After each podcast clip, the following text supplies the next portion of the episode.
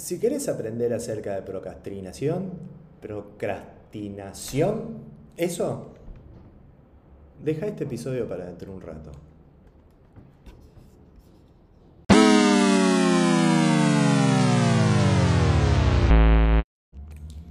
¿Qué tal? ¿Cómo va?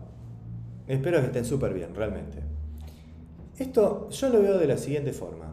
En este mundo muchas veces podemos hacer clasificaciones de distintas cosas y esas clasificaciones permanecen en el tiempo. Definimos un objetivo de cantidad de contactos diarios y ese dato seguramente que nos persigue día y noche e inclusive dependiendo del cliente es un dato que permanece desde abril hasta septiembre mínimo. O sea, estamos constantemente hablando de eso. También podemos medir cosas y decir con firmeza matemática que estamos un 20% debajo del nivel de atención o el nivel de servicio o que el proyecto de mejora realmente aumentó un 2, por, digamos, 2 puntos en el NPS. True story, como dicen en algunos lugares. Lo que también podemos hacer es caer en la trampa de procrastinar, que no es ni más ni menos que dejar algo para más tarde, sabiendo que más tarde no lo vamos a hacer y que a su vez en el proceso nos sentimos mal por haber dejado eso para más tarde, sabiendo que no lo hicimos y no lo íbamos a hacer. Parece, digamos, acá diríamos que parece un intríngulis, como que no tiene ni ton ni son ni pie ni cabeza. Y efectivamente parece incongruente. El tema para poder interpretarlo y, y poder tratarlo, gestionarlo y básicamente acogotarlo es que nosotros cuando lideramos equipos en, en nuestros distintos tipos de funciones, en, todos los lugares, en todos los contextos nos movemos con ciertas variables. ¿Y qué pasa? Cuando algunas tareas que requieren mi atención yo puedo o otorgarles una entidad negativa o tomarla porque la propia actividad ya la tienen, naturalmente no la prefiero en pro de otra. Entonces el origen de la cosa viene trayendo gamificación de la mano es que la procrastinación está fuertemente vinculada al estado de ánimo negativo. No es exactamente obligatorio, pero claramente una muy buena correlación. Si vemos un nubarrón a un metro y medio y no podemos ver que a 5 kilómetros hay sol, no, no, alcanzamos a terminar de dimensionar el problema y nos quedamos con esta primera, eh, primera parte, que seguramente será mala. No niego la maldad intrínseca de la tarea que tenemos que hacer, porque si no la haríamos con mucho gusto. Lo que digo es que a veces es un puente que hay que pisar para pasar al otro lado, nada más. Esto es como poner el balance al revés. Yo tengo que hacer algo que no tengo ganas, que quizás más adelante me pueda hacer bien, y no lo hago porque actualmente no quiero hacerlo. El problema lo trae que si soy responsable y que estemos escuchando en este momento da cierto indicio que tenemos algún grado de responsabilidad, nos toma la culpa por no haber hecho algo que sabíamos que no íbamos a hacer. Entonces ahí es donde viene el truco esa suerte de, llamémosle culpa responsabilidad o carga, por poner el título, es lo suficientemente liviana como para que no nos moleste a obligarnos a hacer algo. Pero es lo suficientemente pesada como para saber que lo puedo dejar para más adelante y que más adelante me va a volver a volver con el mismo peso de la misma carga que tengo que hacer. Entonces, es como que del otro, digamos, si yo estuviese en la escena de los, de los diablitos y los ángeles, yo tengo uno de cada lado y uno, el diablito me dice, déjalo para mañana, no es tan complicado, y el angelito me dice, mirá, no es tan complicado, pero tenés que hacerlo hoy. Entonces, hacelo, sacátelo de encima, y el de al lado me dice, no, no, tranquilo, ya lo vamos a hacer mañana. Por lo general, este, bueno, cuando uno lo pone de esa forma, lo que empieza a ver es por qué se suceden este tipo de situaciones y por qué uno alimenta consciente o inconscientemente la procrastinación. El entorno no aporta, la mirada negativa sobre la tarea existe, no, digamos, no le podemos pintar algo bonito cuando no lo tiene, y no dar ese pequeño paso para reducir lo pendiente no avisura un futuro mejor, con lo cual es como, como que una, justamente viene la cuestión de la profecía autocumplida. Al fin de cuentas, lo que pasa es que me siento mal y tengo un sentimiento negativo de esa tarea, pues ya sé que me voy a sentir mal después. Entonces es como un 2 por 2 y me siento cuatro veces mal, o dos veces al cuadrado. Entonces, ¿qué, ¿qué, vínculo le podemos encontrar desde gamificación a contextos de, de, esa naturaleza? No, no es que gamificación esté en todo, pero en esto nos trae algo que se utiliza mucho en el área de talentos y, sobre todo cuando uno quiere pensar a ver cómo puede aprender algo, que es la teoría de, o cómo se puede sentir motivado a hacer algo mejor, que es la teoría de la autodeterminación. La teoría de la autodeterminación lo que dice es que hay como una especie de fórmula matemática que dice, depende cómo esté la autonomía, más, depende cómo esté la maestría, más, depende cómo esté el propósito, igual motivación. Entonces, si yo tengo autonomía, y ahora les voy a contar de qué se trata en ese contexto de autonomía. Si yo tengo autonomía alta, sube mi motivación, autonomía baja, baja mi motivación. Tengo maestría alta, ahora les cuento, sube mi motivación, maestría baja, baja motivación. Propósito alto, sube mi motivación, ahora les cuento, propósito bajo, baja mi motivación. Entonces, depende cómo gestione esas tres variables, puedo influir a qué motivación suba. Hay que ver cuál de las tres y en qué grado y hasta dónde. eso no es más infinito, lamentablemente. Entonces, cuando yo quiero interpretar esto en la práctica y hablo de autonomía, lo que estoy diciendo es cuánto poder tengo de decisión sobre lo que tengo que hacer o no. Si es mandatorio, no me queda otra, o puedo determinar algo, puedo tener algún grado de decisión sobre el qué, cómo, el cuándo o el entregable.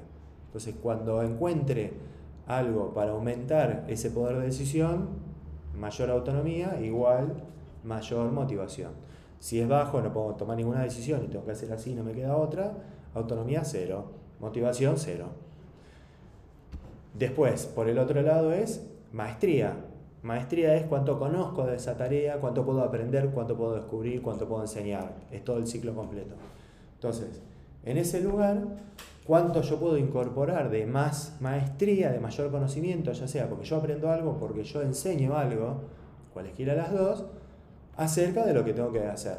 Si es cero, mi maestría va a ser cero, o sea, no voy a aprender nada nuevo, absolutamente nada. Lo que vaya a hacer ahora es igual a la última 100 mil millones de veces anteriores, exactamente igual. O lo que haga de ahora en adelante puede darme una... Eh, un mejor conocimiento del porqué, del cómo, del entregable, de los horarios, de la forma, de mil temas distintos. Mayor maestría, mayor motivación, menor maestría, menor motivación. Y el último es el propósito. El propósito para, tener un contexto sencillo es cuánto alinea mis valores personales a lo que me ofrece la empresa o, o el proceso que tengo que seguir.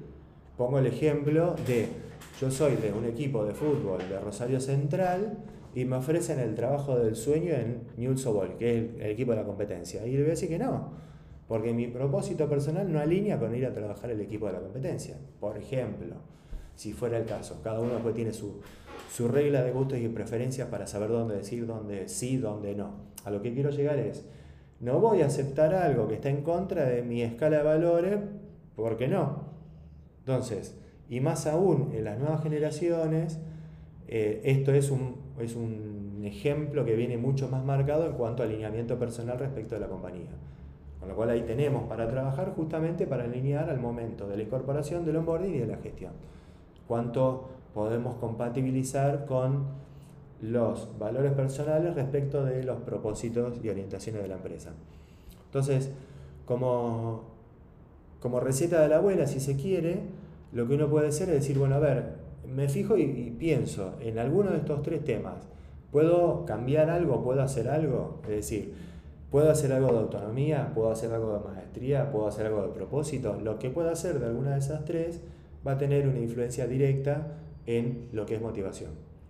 Y por último, como una suerte de frase de rescate, a mí hace muchos años me enseñaron algo que decía que era, uno no cambia hasta que el dolor de permanecer es dolor es superior al dolor de cambiar.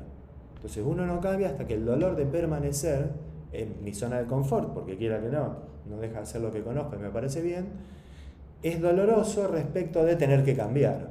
Entonces cuando cambiar es un mal menor, yo, Brooke, me salgo de la zona de confort y voy a un lugar que desconozco. En eso, básicamente lo que hay que, lo que aportamos desde esta mirada en cuanto a la procrastinación es que hay cosas en las cuales vamos a necesitar desarrollar un hábito de hago esto cuando llevo tal cosa adelante. Entonces, veo en cuál de los tres valores tengo que hacer pie como para mejorar mi motivación y a partir de eso tomo una determinación de hacerlo en forma consecuente a través del tiempo, no una sola vez, sino algo que permita que eso me vaya motivando justamente a una mejor performance, una mejor productividad, a un mejor clima de tareas, a un mejor vínculo, a lo que yo haya puesto como objetivo genérico.